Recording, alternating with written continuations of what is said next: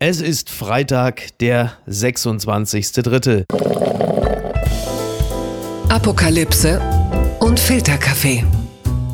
Die frisch gebrühten Schlagzeilen des Tages. Mit Mickey Beisenherz. Einen wunderschönen guten Morgen und herzlich willkommen zu Apokalypse und Filterkaffee, das News Omelette. Und auch heute blicken wir ein bisschen auf die Schlagzeilen und Meldungen des Tages. Was ist wichtig? Was ist von Gesprächswert? Und er kann diesen irren Zeiten noch ganz andere Aspekte abtrotzen. Er ist Moderator, Freund der schönen Künste, Bestsellerautor und ein hochgeschätzter Freund der Apotheker-Familie. Guten Morgen, Jo Schück. Schönen guten Morgen, Mickey. Hi. Du, jetzt nachdem Elon Musk äh, getwittert hat, Shame on you, ZDF Info Info aufgrund eines kritischen Beitrages äh, bezüglich Tesla in Brandenburg. Habt ihr bei Aspekte jetzt auch vor, äh, euch mit Elon Musk zu beschäftigen, damit ihr auch mal äh, den Hass des, des reichsten Mannes der Welt abbekommt? Unbedingt. Also ich meine, besser kann es ja nicht laufen für ZDF Info. Ich meine, wann wurde ZDF Info mal weltweit berühmt gemacht durch so einen Tweet? Ja. Also, also aus PR-Gründen muss ich sagen, alles richtig gemacht, liebes ZDF. Viele wussten gar nicht, dass es diesen Kanal gibt. Und jetzt ist er äh, auf, der, auf der Karte. Übrigens hat Tesla jetzt da in Grünheide auch ein, ein Testzentrum eingerichtet, denn äh, sie haben recht viele Corona-Infektionen auf der Baustelle. Also auch, du siehst, auch da oh. äh, ist jetzt ein, ein Testzentrum. Ich bin äh, gestern noch in Berlin auch an einem Brauhaus vorbeigelaufen. Das ist jetzt auch ein Testzentrum. Also the times they are changing. Also sie haben vielleicht nicht genügend Wasser, aber immerhin genügend Tests. Ist doch schon mal was. ja, genau. Die Schlagzeile des Tages. 200 Millionen Dosen bis Ende April. Biden peilt neues Impfziel an. Das meldet der Spiegel. Seit Dezember haben die USA bereits mehr als 100 Millionen Corona-Impfdosen verabreicht. Nun will Präsident Biden die Vakzinierung noch weiter beschleunigen. Ja, er äh, hat ja angekündigt, äh, dass er in den ersten 100 Tagen seiner Amtszeit, eigentlich wollte er äh, 100 Millionen Dosen verimpft haben. Jetzt äh, sagt er, weißt du was, komm, machen wir gleich 200 draus, denn äh, sie sind jetzt nach knapp 60 Tagen, ist dieses Ziel bereits erreicht. Und da blicken wir äh, aus deutscher Sicht natürlich durchaus ein bisschen neidisch in die Richtung, oder? Ja, es ist, es ist wirklich dramatisch, wenn man in manche Länder zumindest schaut. Es läuft ja nicht in allen Ländern besser, aber wenn man das hört, ist man natürlich wahnsinnig neidisch. Biden versucht jetzt mit den ersten 100 Tagen im Amt irgendwie die Bevölkerung durchzuimpfen. Ich habe die Hoffnung, dass es Merkel schafft, in den letzten 100 Tagen im Amt die Bevölkerung durchzuimpfen. Ja, da muss man ja vielleicht das nicht ganz so genau nehmen. Also von daher. Ja, es wird eng. Ich persönlich bin ja auch, äh, ich will ja auch mal Hoffnung äh, stiften. Ja, ich bin ja der Ansicht, dass Deutschland vielleicht auch so eine Art Supertanker ist, der, wenn er dann einmal vom Stapel gelassen ist, der dann aber auch richtig Fahrt aufnimmt. Momentan ist es noch so ein bisschen wie das Containerschiff im Suezkanal, aber das kann dann noch werden. Äh, in der letzten Folge war ich übrigens etwas unglücklich, dass ich äh, über die Merkel-Regierungserklärung nicht so richtig journalistisch sprechen konnte. Und äh, wahrscheinlich hat deshalb die Kanzlerin gesagt, weißt du was, komm, da mache ich halt noch eine und noch eine. Und äh, so kam es dann jetzt, jetzt ist schon fast so, also jetzt, Merkel hat ja wirklich mehr Regierungserklärungen als Podcast mittlerweile. Äh, hast du Merkel äh, im Bundestag äh, gestern verfolgt, was sie so gesagt hat? Ja, ich habe sie erlebt. Ähm, sie hat das Problem, dass sie das, was sie eigentlich gut kann, nämlich äh, relativ verbindlich auf Menschen zugehen und appellieren und, und diese Glaubwürdigkeit, die sie eigentlich bis dato immer an den Tag gelegt hat, die ist jetzt so ein bisschen aufgebraucht, mhm. weil sie eigentlich immer wieder das Gleiche sagt. Ne? Sie ja. appelliert immer an die Leute, jetzt testet euch doch mal, jetzt lasst doch mal hier das, das Licht am Ende des Tunnels, das, diese, diesen Spruch hat sie auch schon so oft gesagt. Also ich kann ein bisschen nachvollziehen, dass dann auch eine Opposition dasteht und sagt, nee, wir können es nicht mehr hören. Ja, ja. Das ist jetzt langsam so ein bisschen rum. Einerseits. Andererseits bin ich ja auch immer der Verfechter davon zu sagen, wir, wir können uns jetzt natürlich wochenlang, und die nächsten Wochen werden immer noch hart, wochenlang immer weiter über das mangelhafte Personal an der Spitze der Regierung und der mhm. Parteien und so weiter aufregen. Aber das ist ja alles nur eine Ausgeburt eines Systems. Ne? Wenn du sagst, der Deutschland ist wie ein Tanker, dann liegen wir jetzt gerade irgendwie im Trockendock und wir müssen jetzt mal gucken, wie können wir den Tanker wieder manövrierfähig machen, ja. ähm, damit dann am Ende auch oben wieder ein, ein, ganz guter Kapitän oder Kapitänin steht. Ja, das ist äh, absolut richtig. Also Merkel appellierte ja auch so ein bisschen an, die, an den positiven Geist der Deutschen. Sie sagt ja ihrerseits auch, ja, äh, man, man kann das alles nicht immer so negativ sehen. Man muss auch mal sehen, das Glas ist halb voll und nicht halb leer. Jetzt fragt man sich natürlich in Deutschland, wie viele MPK-Runden brauchte es, äh, um sich um die Beschaffung des Glases Kasus zu kümmern, wer leitet die Taskforce Wasser und kriegt es überhaupt eine Zulassung. Wir sind halt wahnsinnig behäbig. Nachdem Merkel sich ja entschuldigt hatte oder wie man richtig sagt, um Entschuldigung gebeten hatte, um mhm. Gottes Willen, das ist ja ganz wichtig, dass man das jetzt immer ganz äh, klar sagt, äh, da baten ja einige darum, dass Merkel doch bitte die Vertrauensfrage stellen möge, was natürlich klar ist, dass die Opposition so einen nicht liegen lässt. Äh, war das für dich auch eine Option? Hättest du es auch richtig gefunden? Hätte sie die Vertrauensfrage gestellt? Nein, also das, nein. Man muss ja sagen, also viele haben ihr, wie ich finde, auch zu Recht äh, Respekt gezollt dafür, dass sie sich überhaupt mal entschuldigt und mhm. zwar sehr deutlich und sehr glaubhaft entschuldigt. Ja. Das machen ja die wenigsten der mächtigen Menschen in diesem Land, sich einfach mal für Fehler entschuldigen. Genau. Das ist schon mal ein Vorteil. Genau. Jetzt hat sie natürlich den großen Nachteil, dass sie sich für einen Fehler entschuldigt, aber drumherum noch tausend andere Fehler passiert sind, für die sich niemand entschuldigt. Ja, vor allen Dingen hat sie sich ja eigentlich ja auch für die falsche Sache entschuldigt, finde ja. ich. Die Entschuldigung war richtig, aber eigentlich für die falschen Dinge. Ja, da saßen nämlich nämlich 17 mächtige Menschen, die alle zusammen etwas entschieden haben, von dem keiner wusste, ob es funktioniert oder nicht funktioniert. Ja. Also ich finde jetzt Vertrauensfrage stellen, also was würde, was würde uns das jetzt bringen, wenn jetzt auf ja. einmal die Kapitänin in dieser Situation vom Schiff geht, wo wir doch wissen, dass sie in drei Monaten eh in Rente geht. Genau. Also das genau. ist natürlich eine populistische Forderung, die ich als Oppositioneller wahrscheinlich auch gestellt hätte, ne? sind wir ehrlich. Natürlich. Aber ähm, trotzdem ist es natürlich einigermaßen Hanebüchen, jetzt eine Vertrauensfrage ja. zu stellen. Ebenso Hanebüchen habe ich das ehrlicherweise empfunden, äh, dass plötzlich bei Twitter der Hashtag Solidarität mit Merkel trendete. Also das fand ich sehr befremdlich. Das hat dann irgendwie auch wieder so sämtliche Viktimisierungssehnsüchte der Twitter-Community befriedigt. Also ich meine, Solidarität gilt den Schwachen. Das ist die mächtigste Frau im Staate, wenn nicht gar der Welt. Also wenn die jetzt auch schon volle Solidarität abkriegt, als sei sie irgendwie so eine 23-jährige Bloggerin, die von so ein paar Faschos belästigt wird, das fand ich sehr, also das ist dann auch eine Solidaritätsinflation, die ihresgleichen sucht, fand ich auch irgendwie ein bisschen komisch. Ja. Aber das ist offensichtlich auch Zeitgeist. Äh, du sprichst da was an, also dieser Zeitgeist. Man kann natürlich sagen, in den letzten 27 Jahren Merkel-Regierung ist einiges auch ganz okay gelaufen und viele sind ja tatsächlich auch froh, äh, selbst die Leute, die jetzt nicht gerade CDU-Fans sind, dass diese Frau gerade an der Spitze steht und nicht irgendeine andere Flachzange oder so. Das kann ich auch nachvollziehen. Gleichzeitig müssen natürlich auch Twitter-Community und Journalisten-Community einfach, äh, also die, die Kritik an der Kanzlerin, die darf natürlich nicht abbrechen, denn es genau. gibt wahnsinnig viel zu kritisieren. Ja. Von daher ist es, äh, stimme ich dir zu, ist es einigermaßen befremdlich, wenn jetzt alle in so, ein, in so eine Merkel-Lobhuldigung einschreiten, in einer Zeit, in der dieses Land in einer der tiefsten Krisen ever ja. steckt. Da kann man Absolut. natürlich äh, die Kapitänin oben nicht außer Acht lassen bei der Kritik. Also das ist ja Quatsch. Ja, ja, aber diese Entschuldigung, das muss ich auch sagen, äh, bei all dieser Verantwortungsdiffusion da jetzt gerade irgendwo im Niemandsland, so zwischen EU, Bund, Ländern und Kommunen, da hat es, glaube ich, einfach verdammt gut getan, dass irgendjemand mal gesagt hat, ja, das ist mein Fehler. Und ich glaube, deshalb gab es da auch so eine kollektive Woge der Begeisterung, dass da irgendjemand mal den Kopf hingehalten hat. Naja, vielleicht, weil es auch so eine kleine, ein kleiner Anflug von, von der Ehrlichkeit war, die wir in den letzten Wochen und Monaten irgendwie selten gehört haben. Jens Spahn hat ja ganz am Anfang schon gesagt, es kommt die Zeit, wo wir uns alle gegenseitig ganz viel verzeihen müssen, aber das macht und wer ja keiner. muss es machen? Die Frau. Die, die Frau. Und das macht ja keiner. Und ich glaube auch tatsächlich, da spreche ich auch durchaus uns Journalisten mit an, wir ich glaube, wir haben es jetzt ausdiskutiert. Wir haben ein, manche sagen Politikversagen, ich würde eher sagen ein Verwaltungsversagen oder ein, ein, ein, systemisches Versagen. Das haben wir jetzt durchanalysiert an verschiedenen Stellen. Wir haben keine Tests, wir haben zu wenig Impfungen und so weiter. Das wissen wir jetzt alles. Und wir wissen auch, dass das Personal an der Spitze auch kommunikativ, mh, mm, ähm, äh, sagen wir mal, noch besser sein könnte. Ich versuche es mhm. diplomatisch auszudrücken. Ja. Das wissen wir jetzt alles. Und jetzt müssen wir aber in den neuen Modus kommen von dieser Verteufelungsarie weg zu einem konstruktiven Lösungen suchen. Und ich glaube, da können wir uns alle so ein bisschen an die Nase fassen. Die gute Tat des Tages. Testpflicht bei Flugeinreisen wohl ab Sonntag, das berichtet die Tagesschau. Wer nach Deutschland fliegen will, muss von Sonntag an einen negativen Corona-Test vor dem Abflug im Ausland vorweisen. Das sieht laut Medienberichten ein Verordnungsentwurf des Gesundheitsministeriums vor. Es ist jetzt also so weit gekommen. Befürworter der Idee verweisen auf Großbritannien, wo trotz hoher Impfzahlen ein Verbot von Auslandsreisen längst Realität ist.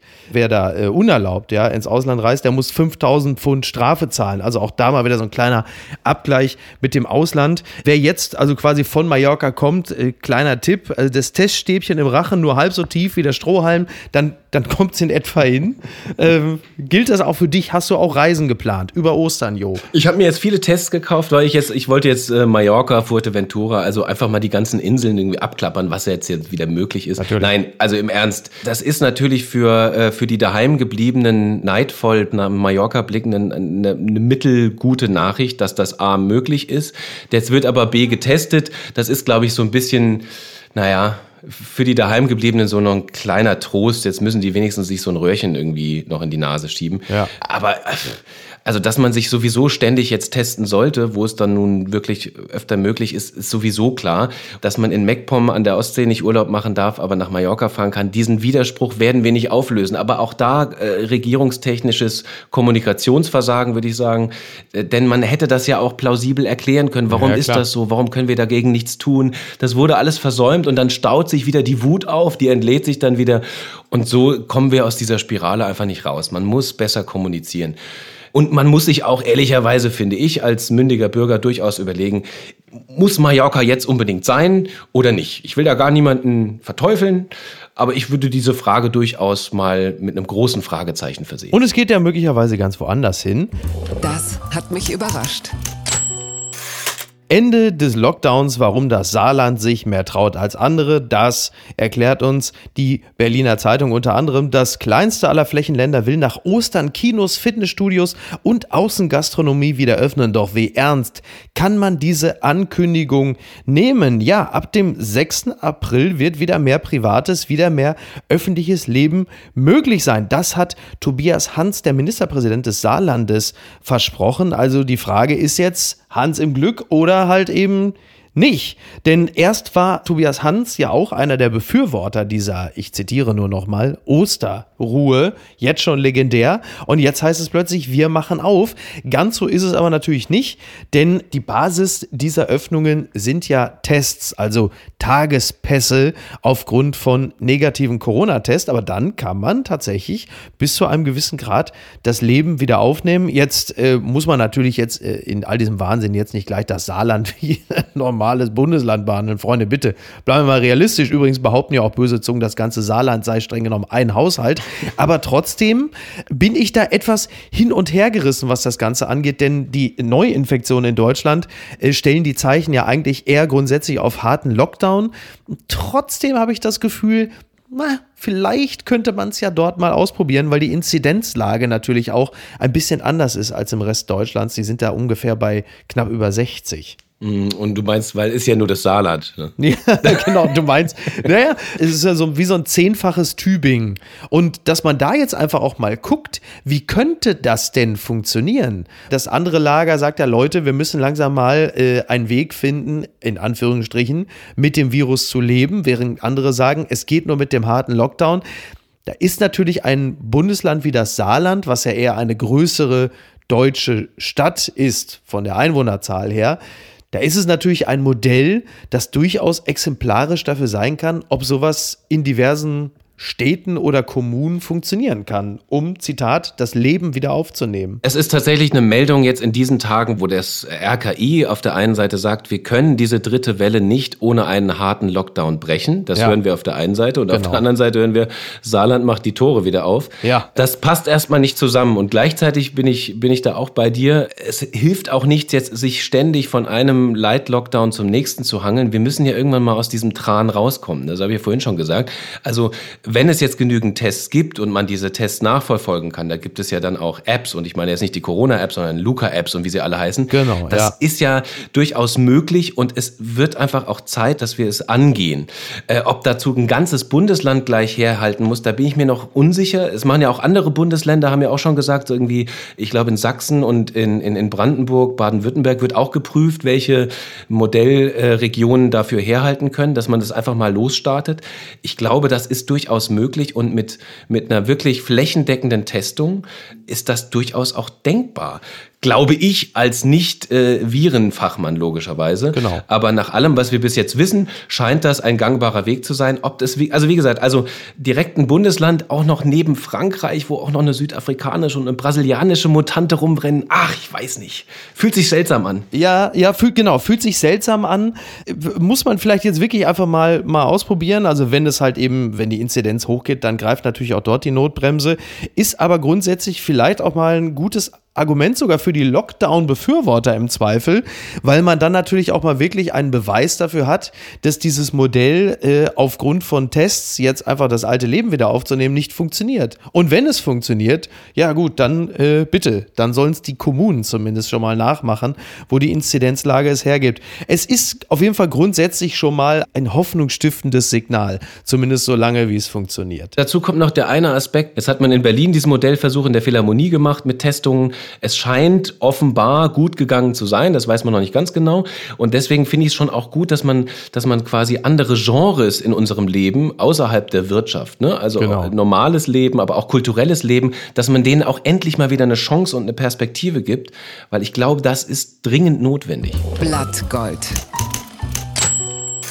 Mehr als 11 Millionen Euro für Gauweiler, das berichtet die Süddeutsche Zeitung. Der CSU-Politiker rechnete während seiner Zeit im Bundestag als Anwalt hohe Beraterhonorare bei einem konservativen Milliardär ab. Der bezahlte auch Gutachten für eine Klage beim Verfassungsgericht. Ja, Peter Gauweiler kennt man noch so als CSU-Hardliner und der hat äh, bei dem Milliardär August von Fink regelmäßig äh, Beratungshonorare abgerechnet. Da kamen mehr als 11 Millionen Euro zusammen zwischen 2008 und 2015. Und da sagt man natürlich gerade in der CSU, ja, das darf doch wohl einfach nicht wahr sein. Das ist ja, also da wird ja selbst Alfred Sauter wird da neidisch mit seinen popligen 1,2 Millionen. Allerdings jetzt auch nur während eines Deals, muss man fairerweise sagen.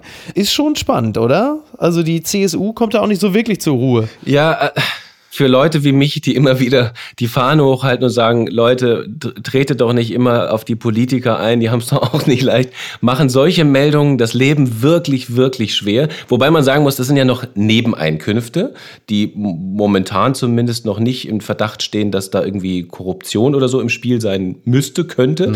Aber natürlich, wenn jemand alle, ich habe das nochmal nachgerechnet, wenn jemand alle drei Monate 400.000 Euro überwiesen bekommt, neben seinem Bundestagsmandat, Ja. dann fragt man sich natürlich, was kannst du in diesen drei Monaten für diese 400.000 Euro eigentlich machen?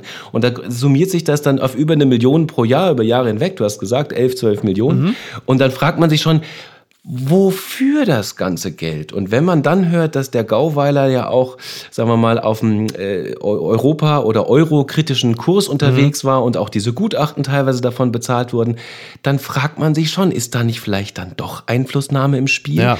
Und dann wird's dann, wie gesagt, noch schwerer, Politiker zu verteidigen. Also Ja.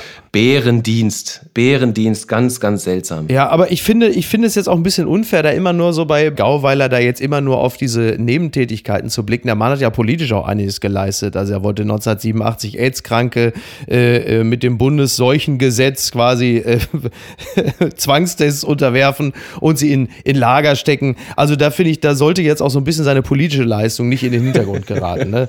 So, Gerade gerade wir als CSU-Fans finden, Ja. finde, da sollte, das sollte man schon auch erwähnt wissen, oder? Ja, gut, es ist halt auch, man muss auch immer äh, ganz klar sagen, es ist halt auch ein Einzelfall, ne? Ja, Also- natürlich, natürlich. Bitte empören Sie sich jetzt. er ist wieder da. Das titelt die FAZ. Bildchef Julian Reichelt ist zurück. Er gesteht Fehler ein, darf seinen Job aber behalten. Dafür muss er den künftig wieder mit einer Frau teilen. Ja, Julian Reichelt kehrt zurück an seinen Arbeitsplatz als Chef der Bild-Zeitung. Am Montag geht's wieder los, aber er teilt sich diesen Job mit Alexandra Würzbach. Es gab ja interne Ermittlungen durch die Kanzlei Freshfields und da wurde dann halt geguckt, ob er gegen Compliance-Regeln verstoßen hatte. Das hat er auch äh, in gewisser Hinsicht. Er hat dann eingeräumt, berufliche und private Beziehungen Beziehung vermischt zu haben. Die restlichen Vorwürfe habe er aber bestritten und dies eidesstattlich versichert. Also er soll intime Beziehungen mit Mitarbeiterinnen gehabt haben, die er dann währenddessen bevorzugt und später fallen gelassen haben soll. Außerdem wurde Reichelt Drogenkonsum am Arbeitsplatz vorgeworfen. Das hat er aber verneint. Nach allem, was wir wissen, ist der Vorwurf letzten Endes, dass er einen Führungsstil hatte, wie man ihn in Firmen eigentlich seit den 80ern nicht mehr pflegt. Also man erinnert sich, selbst beim Spiegel äh, hat Rudolf Augstein äh, Mitarbeiterin im Bademantel empfangen. Das macht man heute nicht mehr, aber das hatte, also nach allem, was wir wissen, Julian Reichelt nur teilweise beherzigt. Aber er ist wieder zurück, muss sich den Job mit der Frau teilen und das ist, glaube ich, für Reichelt die Höchststrafe, oder? Das ist eigentlich richtig bitter. Ja, wenn man diesen Stil über Jahr, Jahre gepflegt hat, dann ist das natürlich bitter. Vor allem, wenn man sich ja auch mal be äh, bedenkt, der hatte ja schon mal eine Doppelspitze mit äh, Tanit Koch damals. Genau, die hatte aufgehört, genau. weil die beiden, das hat nicht funktioniert. Sie hat dann irgendwann entnervt aufgegeben. Und damals hat der ja. Springer-Chef Depfner noch gesagt, Doppelspitze funktioniert bei uns halt nicht. War nett gemeint, mhm. aber funktioniert. Wir brauchen einen Chef. So, ja. ein paar Jahre später brauchen wir unbedingt eine Doppelspitze, weil es mit dem einen Chef auch nicht funktioniert hat. Also das ist auch so ein bisschen widersprüchlich und vor allem frage ich mich auch, wenn er zugibt, berufliches und privates vermischt zu haben. Also offenbar, weiß ich nicht, war da was mit Mitarbeiterinnen und dann wurde da was vermischt. Genau. Das hat natürlich, wenn man Chef ist, auch immer etwas mit Machtmissbrauch zu tun. Absolut. Weil wenn man als Chef was mit einer Mitarbeiterin hat, dann kann das nicht koscher sein. Ja. Jetzt ist er aber trotzdem noch dabei, weil er in der Gesamtbewertung, Zitat, auch die enormen strategischen und strukturellen Veränderungsprozesse und die journalistische Leistung von Reichelt mit bewertet haben wollte. Das heißt, ja. der Typ hat ordentlich Mist gebaut, darf aber trotzdem bleiben, weil er einigermaßen erfolgreich ist. Das ist doch Wahnsinn, äh, ne? Das ist eigentlich skurril. Ja, also da muss ich ganz ehrlich sagen, ich bin geschockt. Also wenn es jetzt selbst innerhalb von Springer schon die moralische Bankrotterklärung gibt, also wo, wo kommen wir denn dann hin? Interessant fand ich übrigens das, was nicht nur die Zeit geschrieben hat. In einem Nebenaspekt geht der Springer Verlag auch dem Vorwurf nach, ein hochrangiger Bildmitarbeiter habe eine der Frauen beeinflussen wollen, nicht auszusagen. Der Redakteur, der laut Mitarbeitern im Haus als Vertrauter Reichels gilt, soll die Betroffene am Telefon subtil unter Druck gesetzt haben. Keine Vorwürfe Vorwürfe gegen Reichel zu erheben. Er soll dies später in einer weiteren Nachricht relativiert haben. Der Mann arbeitet übrigens noch bei der Bild. Das fand ich auch wahnsinnig interessant. Das hörte ich auch intern schon. Und das ist natürlich für sich genommen schon eine relative Ungeheuerlichkeit, finde ich. Absolut. Bild dir deine Meinung. Ganz weit vorne. Zeichen gegen Rassismus. Sesamstraße führt schwarze Puppen ein. In den USA ist die Sesamstraße eine Institution im Bildungsfernsehen. Die Kindersendung setzt immer wieder Schwerpunkte, was gesellschaftliche Vielfalt und Alltagsherausforderungen angeht. Mit zwei neuen afroamerikanischen Puppen wollen die Macher über Rassismus aufklären. Das meldet NTV. Ich muss ehrlicherweise zugeben, ich war überrascht, dass das noch längst nicht der Fall ist. Ich Denn, auch. Also, ja? ja, also ja. ich meine, die Sesamstraße, die Sesamstraße ist ja nun auch ein US- Produkt in erster Linie. Und äh, Afroamerikaner gehören ja nun nicht erst seit gestern zum, äh, zum gesellschaftlichen Erscheinungsbild. Ich bin davon ausgegangen, dass das schon längst der Fall ist, weil es halt einfach Normalität ist. Und in der Sesamstraße soll ja Gesellschaft abgebildet werden, übrigens nicht nur in den USA. Also ich war etwas überrascht. Ja. ja, ich war auch äh, tatsächlich überrascht und ich musste das auch nochmal nachschauen, weil ich das äh, gar nicht glauben konnte. Aber mhm. umso erschreckender, dass es noch nicht so ist, ja. wie du vollkommen zu Recht sagst, das Bild ist nun mal bunt äh, und dass es noch nicht bunt in, der, in dieser Institution ist, das hat mich sehr verwundert. Also dann sage ich spät, aber immerhin. Ne? Ist ja was. Sowas kann man sich nicht ausdenken. Der Stern schreibt, vor Havarie im Suezkanal Frachter malte Penis ins Meer. Auch in Hamburg sorgte das Schiff schon für Ärger. Der im Suezkanal havarierte Frachter hat vor dem Unglück eine ziemlich ungewöhnliche Route eingeschlagen, die auch ohne viel Fantasie an Pobacken und einen Penis erinnert. Auch in Hamburg hat man weniger gute Erinnerungen an die rund 400 Meter lange Ever Given. Ja, das Ding steckt immer noch fest. Also auch nach vier Tagen hängt das Ding quer im Suezkanal. Die Schiffe stapeln sich davor. Über 100 sind es mittlerweile. Stelle. Die rund 400 Meter lange und knapp 59 Meter breite Ever Given war am Dienstag auf Grund gelaufen und verstopft seither die wichtige Wasserstraße. Das sind ja Szenen, die man hier in Hamburg kennt, wenn Eppendorfer Zahnarztgattinnen versuchen, mit dem SUV vor der Grundschule auf der Hauptstraße zu wenden. Aber es ist natürlich dramatisch. Und wenn man sich diese Route des Schiffes anguckt, dann sieht es tatsächlich aus wie ein riesiges, gemaltes Dickpick. Sonst würde man das jetzt so wie, weiß ich nicht, Google Maps oder so gezeichnet sehen. Also ist schon beeindruckend, muss ich schon sagen. Ich habe es auch gesehen und ich, es ist, also es ist schon erstaunlich, aber wir leben ja auch in so Zeiten, in denen einen nichts mehr überrascht. Also, dass ein Kapitän mit so einem Schiff, also wenn man sich dieses Bild von diesem Schiff anschaut, im Vergleich zu dem Ufer, was nebendran ist, das ist ja wirklich ein unglaublicher Koloss Ja. und auch so eine, so ein Symbolbild für Warenströme und, Mhm. und, und äh, kapitalistische Systeme und man denkt so, Wahnsinn, das machen Menschen. Ja. Diese Container müssen jetzt durch diesen Kanal durch, damit wir irgendwie morgen noch unsere Avocados essen können oder so. Genau, genau. Und dann sieht man das und dann fährt dieser Kapitän mit seinem Schiff und malt das Dickpick in die Satellitenaufnahme. Ja. Das, das ist irgendwie, ich habe das Gefühl, dass es könnte ein Kunstprojekt sein. Das ist, Aber ähm, stell dir doch mal vor, du bist da in der Führerkabine und du sitzt da und denkst, ach du Scheiße. Und du kannst nicht vor und nicht zurück. Wir alle wissen auch, wie das ist, wenn dir irgendwie wie Jakob Lund mitten auf der Warschauer Straße der Porsche verreckt und alle hupend an dir vorbeifahren und sagen, du Arschloch. Und jetzt das in dem Suezkanal, das ist doch der ultimative Horror. Also So ein bisschen wie an der Wahnsinn, ne? Supermarktkasse, wenn man die EC-Karte vergessen hat, ne? Oh, Stehst du da, hinter dir alles und alle, so, ach Gott, wann geht's denn endlich weiter? Nur halt ein bisschen größer das Ganze, ja. Spannend, spannende Geschichte. Verlierer des Tages.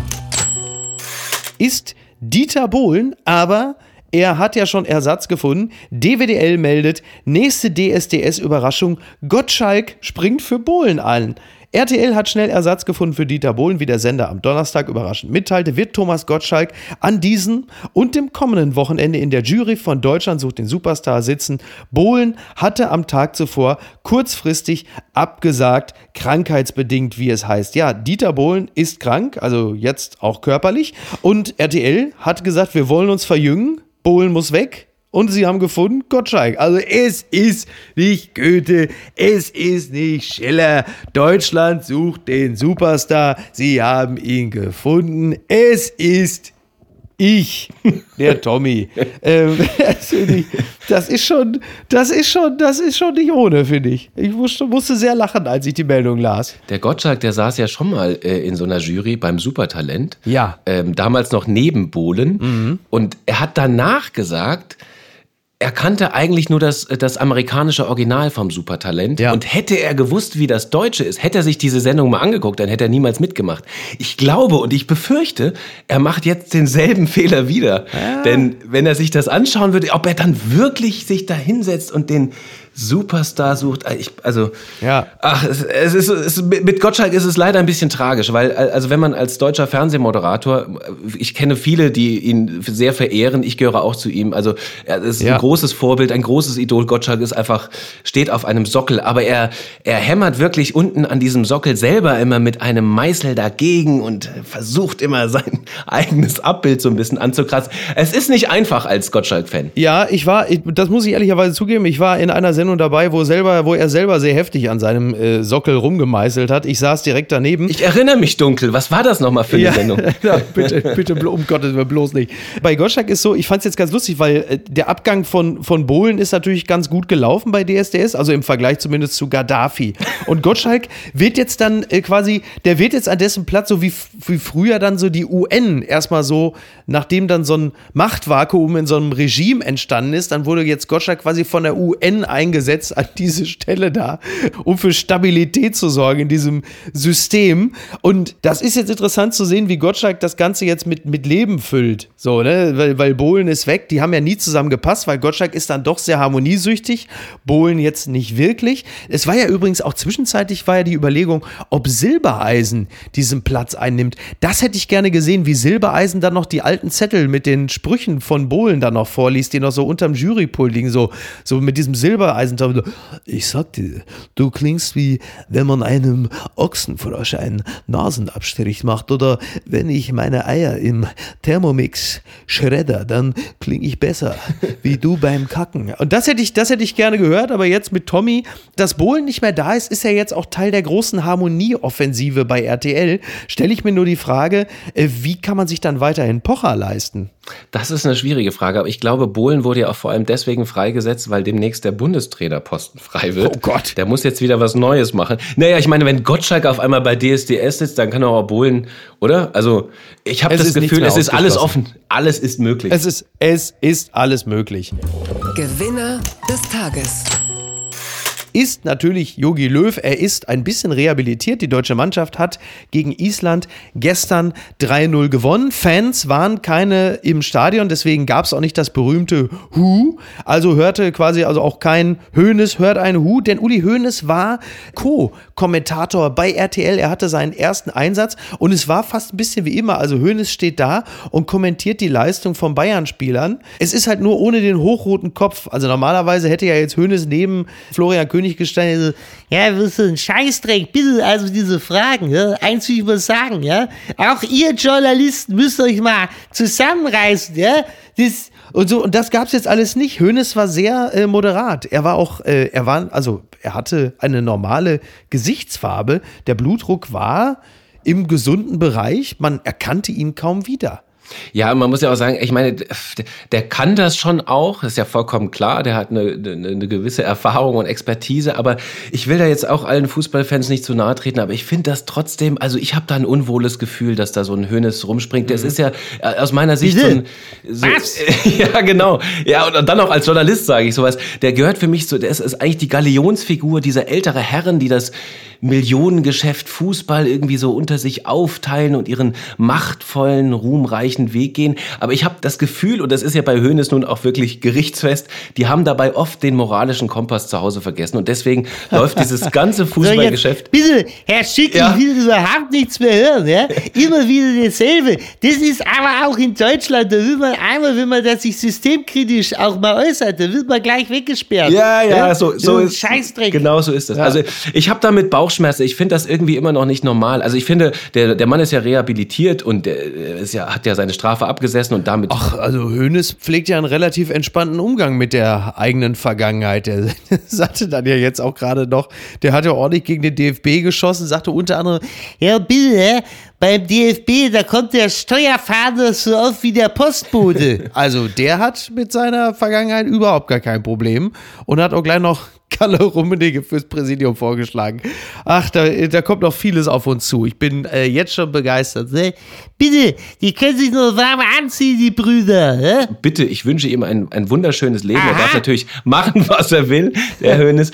Aber dass der danach Präsident und Aufsichtsratsvorsitzender und jetzt Fußballkommentator wird, da denke ich mir so, hä Leute, was machen wir jetzt mit, mit Masalek, ne, dem Wirecard-Menschen, wenn wir den jemals äh, auf seiner Flucht irgendwo erwischen? Was wird der danach? Finanzminister? Oder also, was ist das für eine Botschaft?